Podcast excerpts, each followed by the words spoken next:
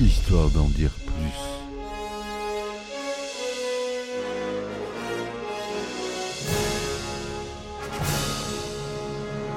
Eh ben attendez, on est en France. Allez, cul sec.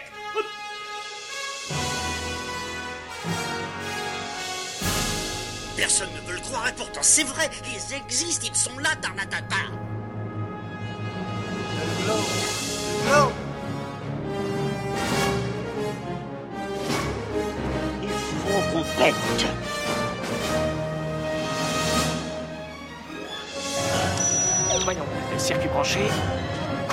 temporel temporisé.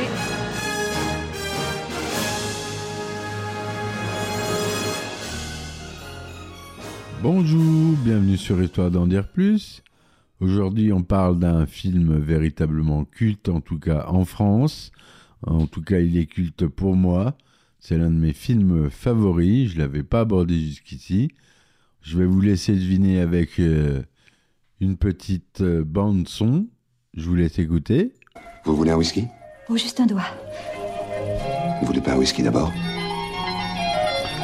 Voilà, vous aurez sûrement reconnu la cité de la peur de notre cher Les Nuls. Merci, on y va. C'est parti mon kiki. Alors la cité de la peur, ou le titre long, La cité de la peur, une comédie familiale, c'est une comédie policière française écrite par le trio comique Les Nuls que j'ai abordé sur un podcast que je vous invite à écouter et réalisée par Alain Berberian, sorti en 1994. Le film dure 93 minutes. L'histoire se déroule dans les années 90, durant les festivals de Cannes. Les projectionnistes d'un mauvais film d'horreur, nommé Red is Dead, sont assassinés successivement par un mystérieux tueur armé d'un marteau et une faucille, comme dans le film. L'attaché de presse du film, Odile Doré, jouée par Chantal Lobby, comprend rapidement l'intérêt de ces meurtres pour la notoriété du film. Elle fait venir l'acteur principal, Simon Jérémy, joué par Dominique Farrugia, et engage un garde du corps, Serge Karamazov, qui est joué par Alain Chabat. On a aussi le commissaire Bialès, qui est joué par Gérard Darmon, qui est chargé d'enquêter sur ces meurtres. Je vous ai cité déjà quelques grands noms euh, comme acteurs, vous allez voir qu'il y en a d'autres. Le synopsis plus détaillé du film. Le film commence sur une projection des dernières minutes de Red is Dead, un film d'honneur, un film d'horreur nanardesque, dans lequel un tueur en série communiste tue ses victimes à la faucille et au marteau, à l'occasion du premier jour du Festival de Cannes. Lorsque le générique de fin apparaît, tout le monde a déjà quitté la salle au grand désespoir d'Odile de Ray, l'attaché de presse, qui essaie de retenir un dernier critique de cinéma, joué par, Dominique Besnéard, en le suppliant d'écrire un bon papier, mais celui-ci refuse. Alors qu'Odile quitte le cinéma dépité, le projectionniste du film est assassiné par un tueur de la même façon que dans le film. Le deuxième jour du festival, Odile réalise que le meurtre pourrait assurer une bonne publicité à son film. Elle décide alors de faire venir à Cannes l'acteur principal du film, Simon Jérémy, et d'embaucher un garde du corps. À l'aéroport de Nice, aéroport de Nice, Odile retrouve le garde du corps, Serge Karamazov, et Simon. Alors qu'Odile retourne à la salle de projection et que Serge et Simon s'installent à l'hôtel Martinez, le nouveau projectionniste est assassiné. Odile découvre le corps et appelle la police. Le commissaire Bialès est alors dépêché sur place. À son arrivée, il s'interroge sur le sens des lettres tracées sur le mur après chaque meurtre. Un O en premier, suivi pour le deuxième meurtre d'un D. Odile est, am est amené au commissariat pour y être interrogé. Bialès la soupçonne d'avoir commis les deux meurtres pour faire de la publicité son film. Le troisième jour, une conférence de presse avec projection du film est organisée. Simon est présent pour répondre aux questions après la projection. Serge est chargé de protéger le troisième projectionniste, mais il souffre d'une indigestion qui le contient, le contraint à s'absenter aux toilettes. Sur le chemin, il rencontre une ancienne amie et se met à discuter. Pendant ce temps, le tueur élimine le projectionniste et s'enfuit sous les yeux de Serge, qui se lance à sa poursuite. Une interlude placée au milieu de la course-poursuite montre une scène à Veracruz où une femme achète un légume chez son épicier. Serge, qui n'a pas pu aller aux toilettes, a du mal à rattraper le tueur et finit par le perdre de vue, stoppé par un groupe de mimes protestant contre le cinéma parlant et par l'éclatement d'une de ses chaussures à la manière d'un pneumatique. Comme un pneu de voiture, quoi. En trois jours et trois meurtres, le film est devenu le film phare du Festival de Cannes et les producteurs du monde entier se le disputent. Le soir du quatrième jour, Odile dîne avec le commissaire Bialès. Une tension sexuelle s'installe vite entre eux et la soirée se poursuit à l'appartement du commissaire. Pendant ce temps, Simon retrouve Serge complètement ivre dans une boîte de nuit où ce dernier lui avoue qu'il est vexé de ne pas réussir à, séduire Odile alors qu'il a couché avec tous les autres clients qu'il a escortés. À l'appartement de Bialès, Odile et le commissaire viennent de faire l'amour lorsqu'Odile découvre accidentellement le costume du tueur dans la garde-robe de Bialès. Odile s'enfuit retrouver Serge dans la boîte de nuit pour lui annoncer sa découverte mais celui-ci, toujours ivre, l'assomme rageusement dès qu'il la voit. Pendant ce temps, dans une scène bruitée à la bouche, un quatrième projectionniste est assassiné. Le cinquième jour, au restaurant de l'hôtel, Odile explique à Simon et à Serge qu'elle a trouvé un nouveau projectionniste. Serge s'interroge sur la signification des lettres retrouvées sur les meurtres, O-D-I-L, et elle conclut qu'il s'agit d'un tueur en série. Son explication pour capturer le tueur est interrompue par l'arrivée du nouveau projectionniste. Émile Gravier, une ancienne connaissance d'Odile, ayant une très mauvaise haleine. Le soir, Odile, Simon, Serge et Émile arrivent en limousine et s'apprêtent à monter les fameuses marches du festival de Cannes. Odile propose un chewing-gum à Émile, ce qui lui rappelle une scène similaire en flashback où Odile oublia son dîner prévu avec Émile, secrètement amoureux d'elle. Les quatre compères montent les marches lorsque Jean-Paul Jean Martoni, un homme politique soupçonné de meurtre d'un député écologiste, est reconnu sur les marches et sort une arme pour s'engouffrer dans le palais du festival. Alors qu'il gravit les marches, Émile s'évanouit sous l'effet du stress. Alors qu'Odile panique de ne plus avoir de projectionniste, Simon se propose pour projeter Red Dead. Il voulait devenir projectionniste, mais son père l'a forcé à faire acteur. Tandis que Simon prépare le projecteur, Odile demande à Serge de faire patienter le public. Serge commence alors un numéro improvisé de danse carioca, rapidement accompagné par le commissaire Bialès, qui adore cette chanson. Finalement, le film peut démarrer et le duo quitte la scène sous les applaudissements. Bialès part à la recherche de Martoni.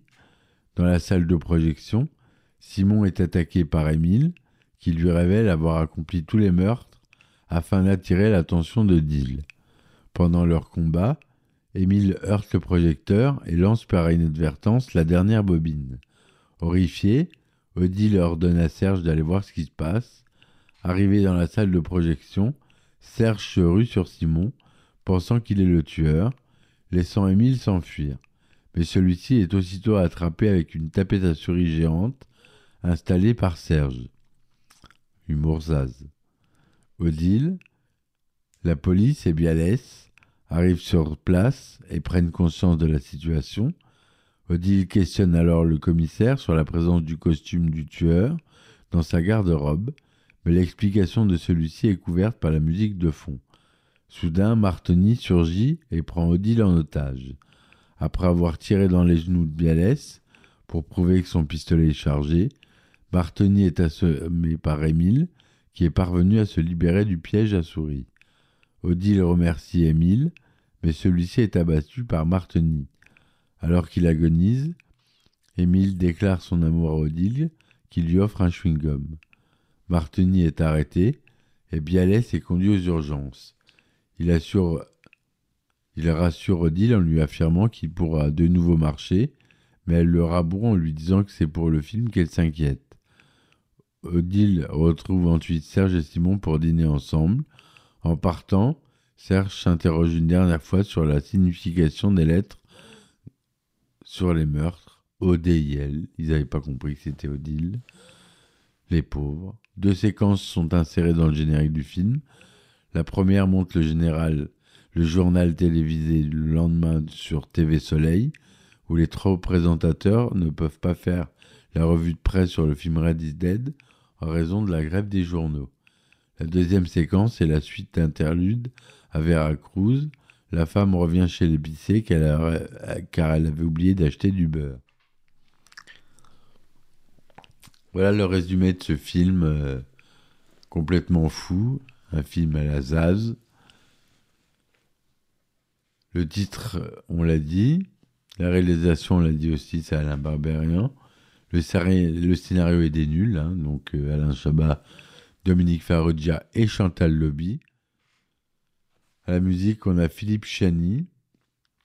C'est produit par Téléma, Studio Canal+, France 3 Cinéma et M6 Film. Mais c'est TF1 Studio qui a sorti la version restaurée 2019 en 4K que j'ai. Et la société de distribution, c'est AMLF Studio Canal pour la version restaurée de 2019. C'est tourné en français avec quelques répliques en autre langue, de l'anglais, du suédois, School of Instru. Ah non, c'est bête, c'est du suédois. Couleur, 35 mm, 2,35e, son Dolby SR. Le film a fait plus de 2 279 190 entrées en France classé tout public.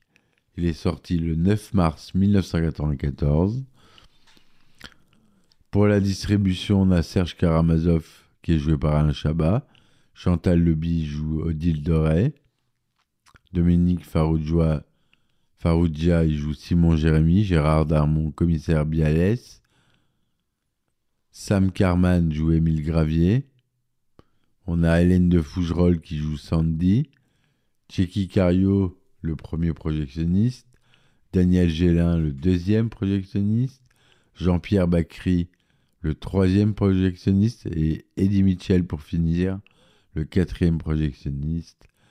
On a Valérie Lemercier en caméo pour la veuve de Monsieur Jacques. On l'a dit, on a Dominique Besniard, le journaliste à la sortie du cinéma. Et on a même Michel Azama Azanavicius qui joue Régis. Bruno Carrette fait une apparition posthume au Festival de Cannes dans un film d'archives où il interprète son personnage de Mizu Mizu en hommage à l'acteur à l'acteur du quatuor les, les Nuls, mort cinq ans plus tôt. Plusieurs invités spéciaux font également une apparition dans le film. Rosanna Arquette, Pierre Lescure, Daniel Toscan du Plantier, Dave, Patrice Laffont, Thomas Hughes, Olivier Doran, James Cameron et Jennifer Ayash. La fille de Chantal Lobby fait une apparition dans le film en passant devant Odile de Ray lorsque celle-ci vient de se faire voler le contenu de son sac à la sortie du cinéma où se déroule la conférence de presse de Red Dead.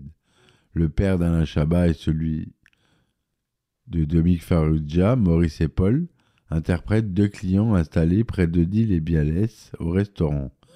Sophie Mounico perturbe la conférence de presse d'Odile Doré avant de se faire sèchement rappeler à l'ordre. Sophie Mounico qu'on a vu dans H. Le film initialement intitulé La Cité de la Peur était initialement proposé à Claude Berry, qui avait déjà côtoyé le groupe sur Canal+, mais celui-ci préfère ne pas s'en occuper, jugeant le film un peu débile. Finalement, la réalisation est confiée à Alain Berberian, qui réalisait déjà les clips des fausses, publicités et les parodies de bandes-annonces du groupe comique. Valérie Lemercier, qui interprète la veuve du premier projectionniste, a été remplacée par sa sœur Aude durant le tournage du film. J'ai eu un petit coup de mou pendant le tournage. J'ai avalé un tube entier de médicaments. J'ai oublié pour la première fois de ma carrière d'aller tourner. Ma petite sœur a été stagiaire sur le script et du coup elle m'a remplacé. Pierre Lescure est passé sur le tournage et disait Mais quoi? Vous avez la Valérie Le Merci dans le film et vous ne faites pas de gros plans Alors ils lui ont expliqué que c'était pas moi, donc il a juste un plan où c'est ma sœur. Gérard Lanvin devait participer au film, mais en a été empêché par une blessure. Comme le précise avec humour le générique de fin, Gérard Lanvin coupé au tendon. À sa sortie, le film a été mal accueilli par la presse. Pourtant, le long métrage a engrangé, comme on l'a dit, quasiment 2,3 millions d'entrées au printemps 94 et sa popularité est restée importante dans les années suivantes, certains commentateurs parlant notamment de raz-de-marée audiovisuel. Pour ses 25 ans, en 2019, le film a été ressorti en salle après avoir été diffusé au Festival de Cannes. Une petite édition vidéo pour les 15 ans du film en 2009. Les nuls décident de sortir une édition collector dans un coffret en forme de bobine de film en édition limitée à 1500 exemplaires contenant le film remasterisé des bonus exclusifs. Malheureusement, je n'ai pas ce coffret collector. La Cité de la Peur est un exemple de film contenant un film, Red is Dead, communément appelé une mise en abîme.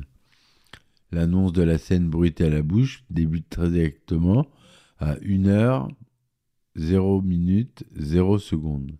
Un timing parfait qui se fait penser aux annonces de pause avec entracte lors des projections de très longs films. Les cinq projectionnistes sont tous au téléphone et prononcent tous des phrases en rapport avec la mort avant de se faire assassiner ou de manquer de l'être. Le premier va dire C'était mortel aujourd'hui propos du manteau d'Hermine, plutôt crevé que de la caravane. Le deuxième dit, en échangeant des mièvreries avec sa femme au téléphone, Tu sais que tu me tues? Le 3, toujours au téléphone avec sa femme. Mais non, c'est pas la mort. Je vais mourir dans deux minutes. Le quatrième, également au téléphone. Plaie d'argent n'est pas mortel. Ce boulot, c'est la chance de ma vie. J'y crois à mort. Projectionniste 5. Mais papa, il y a des gens qui tueraient pour avoir ce job. Si les quatre pr- premières conversations au téléphone se terminent par ça va couper, à l'exception du quatrième dû au mauvais doublage dans la scène bruitée à la bouche, mais le doubleur se fait recadrer par son collègue, le dernier, Simon Jérémy, qui dit Attends, ne coupe pas, va affronter le tueur et restera en vie. Dans le générique final, parmi la liste des membres de l'équipe de tournage, sont insérés à la suite certains noms dont le nom du métier se termine en man, Perchman ou Groupman. Le nom de super-héros, eux aussi en man, ainsi que leur alias Batman, Bruce Wayne et Spider-Man, Peter Parker. On peut aussi dire à l'écran que la première veuve n'a pas mis 16 sucres, mais seulement 15 dans la, dans la tasse de thé. Le nom Odile de Ray fait référence à Gilles de Ray, un des plus anciens tueurs en série français, connu en rapport avec le thème du film. Le nom est aussi un jeu de mots avec l'île française, l'île de Ray. L'humour employé dans ce film est comparable, comme je l'ai dit, au film des Saz, des As, le trio américain de David Zucker, Jim Abrahams et Jerry Zucker, que j'ai déjà évoqué lors de mes podcasts, qui utilise beaucoup de gags visuels et de non-sens. Le délinquant Jean-Paul Martini, évoqué dans le film, peut évoquer Jean-Dominique Fratoni. Serge Karamazov dit à chaque fois qu'il se présente Serge Karamazov, aucun lien, je suis fils unique. C'est une référence au frère Karamazov de Dostoevsky. Bad Taste de Peter Jackson, son premier film, est une, est référencé dans le film, en particulier pour le générique, qui a fortement inspiré celui de ce film. On a comme référence Evil Dead pour Red is Dead, qui en reprend l'intrigue et l'imagerie. Terminator, lorsqu'un homme frappe à la porte de l'hôtel en demandant Sarah Connor. Pretty Woman pour la séquence de shopping avec la même chanson de Roy Orbison, Oh Pretty Woman. Love Story pour la musique jouée à un doigt par le pianiste du restaurant Odin Odile et le commissaire. Point Break quand Serge Karamazov rate sa cible et tire en l'air. Parodie de Kenny Reeves. Les aventures de Rabbi Jacob pour la scène de l'interrogatoire d'Odile où l'on souffle à l'oreille de Gérard Darmon pour la sentence que recevra Odile, parodie de la sentence de Slimane où Darmon joue le même rôle. Basic Instinct pour la scène de l'interrogatoire d'Odile, Bodyguard pour la scène de l'arrivée en voiture avant la montée des marches, Les Incorruptibles lorsqu'on dépose un journal devant un hôtel et que l'on voit Odile descendre l'escalier entouré de nombreux assistants, c'est une parodie de Robert De Niro qui incarne Al Capone dans le film de Brian De Palma. De plus, on voit une clocharde poussant au ralenti un caddie sur les marches du festival. Aux incorruptibles et au cuirassé Potemkin. Sans mobile apparent, le décompte des jours dans le film reprend la même présentation et le même style de Jekyll que dans le film de Philippe Labro. Les deux films se dérouleront d'ailleurs sur la côte d'Azur, l'un à Cannes, l'autre à Nice. Dans les jeux vidéo, faut savoir que ce film, il a marqué notre génération et notre génération maintenant, elle travaille, euh, elle est décisionnaire dans les sociétés de jeux vidéo, et notamment pour les doublages en français. Et dans de nombreux jeux, les versions françaises ont des références à notre cher film.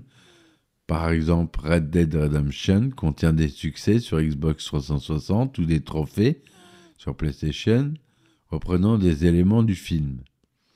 Par exemple, gagner au poker menteur sans perdre 2D fera gagner le succès ou trophée du bluff Martoni, réplique du film. Terminer le jeu à 100% fera débloquer le succès Red is Dead, nom du film diffusé dans la Cité de la Peur. Dans, dans Grand Theft Auto 4, lors de la mission Taking in the Trash, on peut entendre les boueurs dire une réplique de la Cité de la Peur, et après son crâne, paf, pastèque, réplique dite par un Chabat, lorsqu'il raconte comment son patron a tué l'un de ses anciens collaborateurs en le jetant dans la broyeuse d'un camion poubelle. Dans la version française de Grand Theft Auto The Ballad of Gay Tony, lorsque le principal personnage principal, Louise Lopez, est harcelé au téléphone par Ray Bulgarine, il termine la discussion téléphonique par la fameuse réplique Ça va trancher, chérie. Toujours dans la version française de Bulletstorm, on peut entendre la réplique Prenez un chewing-gum, Emile. Dans Hearthstone Heroes of Warcraft, le texte d'ambiance de la carte faucheuse en Arcanite et Oh, attention chérie, ça va couper. Dans Minecraft édition PS4, un succès consistant à récolter du souffle d'Ender Dragon se nomme Prenez un chewing-gum Emile, en référence à la réplique de Dill dans le film. Voilà toutes les références qu'on peut retrouver dans ce film. Et là, on peut voir à ces références qu'il est culte pour un bon nombre d'entre nous. J'espère que cette chronique, euh, chronique pardon, vous aura plu. N'hésitez pas à me supporter sur mes différents supports, tels que Tipeee, Ulule, euh, Patreon. Vous avez des épisodes inédits sur Patreon. Parlez-en autour de vous pour ceux qui aiment le cinéma. Ça peut les intéresser. Merci de m'avoir écouté. Je vous dis à très vite pour une nouvelle chronique. Et puis, à ciao ciao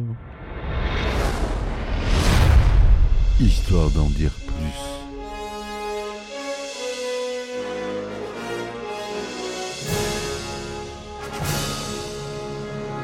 Eh ben attendez, on est en France Allez, cul sec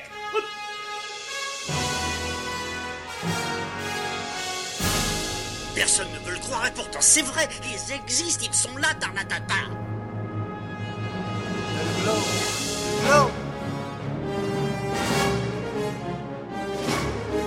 Il faut qu'on pète.